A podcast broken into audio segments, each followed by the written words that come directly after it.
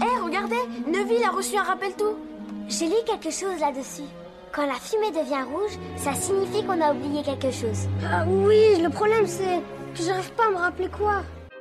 Salut les sorciers Bienvenue dans le Rappel Tout, le podcast de la Gazette du Sorcier qui fait le point sur l'actualité du monde magique. Je suis Marjolaine et voici toutes les news qu'il ne fallait pas rater avant de partir en vacances. La Gazette du Sorcier sera présente pour la première fois à Japan Expo. Du 13 au 16 juillet, au parc des expositions de Villepinte, vous pourrez nous retrouver du côté de l'espace Amazing, dédié à la pop culture au sens large.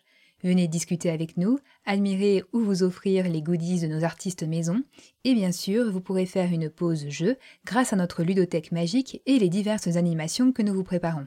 Quiz, cérémonie de répartition, débat, on a hâte de vous y voir.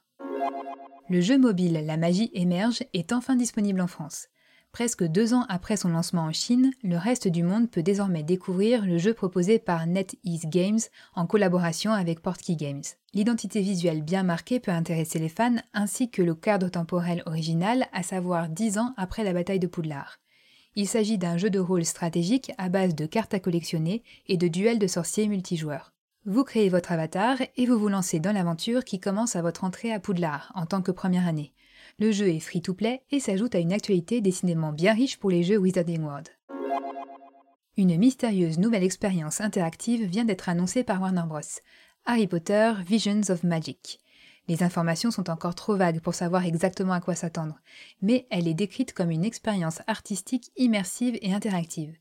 Il s'agira d'explorer différents environnements du monde magique, comme la salle sur demande, le ministère de la magie ou la valise de Norbert Dragono, à travers des vidéos interactives, des éléments architecturaux et une ambiance sonore immersive. Annoncée pour cette année, on ne sait pas encore quand exactement ni où cette expérience débutera, mais elle devrait ouvrir dans une ville européenne avant de voyager à travers le monde. Gallimard Jeunesse nous a concocté quelques nouveautés pour l'été. Trois ouvrages d'activité sont plus spécifiquement adressés au jeune public âgé de 8 à 12 ans. Les Quatre Maisons, journal créatif, et le Grand Livre d'activités de Poudlard semblent être des compagnons pensés pour les vacances estivales avec des activités ludiques et créatives.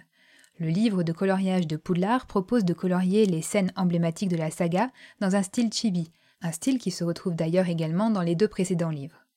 Si Gallimard veut occuper l'été des enfants, il prépare aussi la prochaine rentrée des classes, puisque les deux agendas scolaires pour l'année 2023-2024 sont déjà disponibles, avec à nouveau la version Harry Potter et celle Fière d'être sorcière.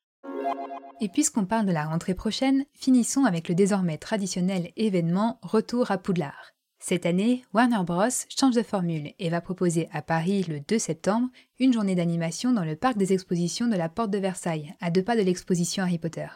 De 9h à 19h, le programme s'annonce riche. On annonce des rencontres avec des personnalités liées au film Harry Potter, dont la costumière Jenny Temim, mais aussi des photocalls, des challenges et, comme temps fort, un quiz interactif géant où les quatre maisons vont s'affronter. Inutile de préciser que Serdaigle va forcément l'emporter.